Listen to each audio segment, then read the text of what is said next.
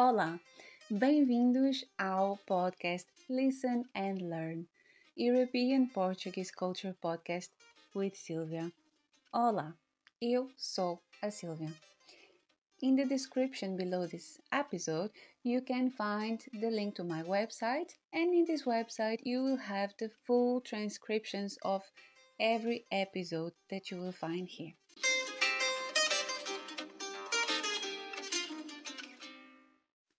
Saudade. Já alguma vez ouviste esta palavra? A palavra saudade é a palavra que mais orgulhosamente os portugueses usam. Gabam-se de que esta palavra é a palavra mais portuguesa por excelência, pois não existe uma tradução exata em mais nenhuma língua. Será verdade?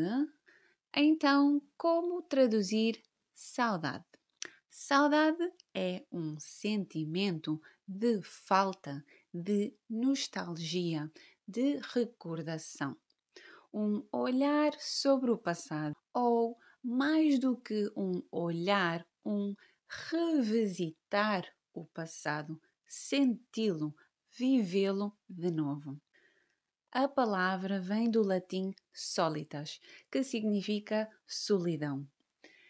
Esta foi reproduzida noutras línguas românicas, como no castelhano soledad, mas nenhuma adquiriu o mesmo sentido que no português. No caso português, a palavra vem juntar ao estado de estar só ou solitário o estado de apego a ideias, usos e costumes passados. O termo carrega também uma forte carga emocional, podendo ser utilizado para entes falecidos, amigos perdidos, amores antigos ou lugares de felicidade dos quais temos saudades. Citando Carolina Michaelis, saudade é a lembrança de se haver gozado em tempos passados que não voltam mais. A pena de não gozar no presente, de só gozar na lembrança, e o desejo e a esperança de, no futuro, tornar ao estado antigo de felicidade. A palavra intraduzível. Será isto um mito? A teoria ganhou renovada popularidade quando a empresa britânica Today Translations promoveu uma listagem das palavras mais difíceis de traduzir adequadamente e com as opiniões de mil tradutores profissionais, onde saudade ganhou o sétimo lugar. Uma tradução clássica do inglês é The Joy of Grief, a alegria do sofrimento. Também longing ou yearning, mas ambas podem querer exprimir o sentido de desejo que não está implícito em saudade. Encontramos ainda no português a expressão matar a saudade, que significa fazer algo para desaparecer esse sentimento.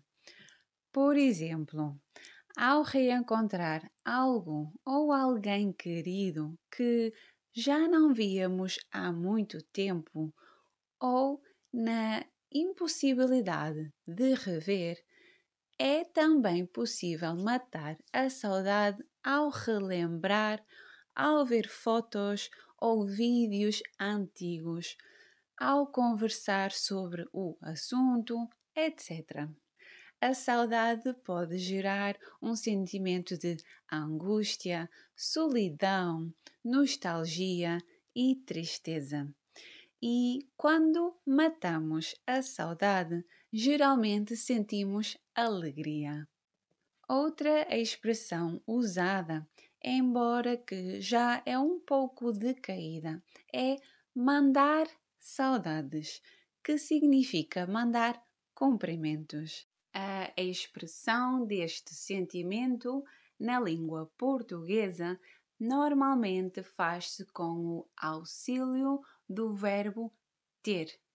Por exemplo, tenho saudades de casa.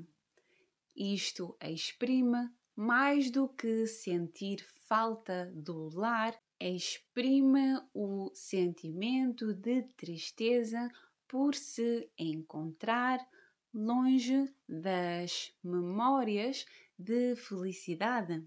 Agora, quando ouvires alguém dizer que tem saudades tuas, sabes que essa pessoa, mais do que sentir a tua falta, ela está num momento de nostalgia que recorda os momentos de felicidade juntos, a força da vossa amizade ou amor e que há uma tristeza que chora dentro dela por se encontrar longe. Vemo-nos no próximo episódio. Obrigada por estarem desse lado.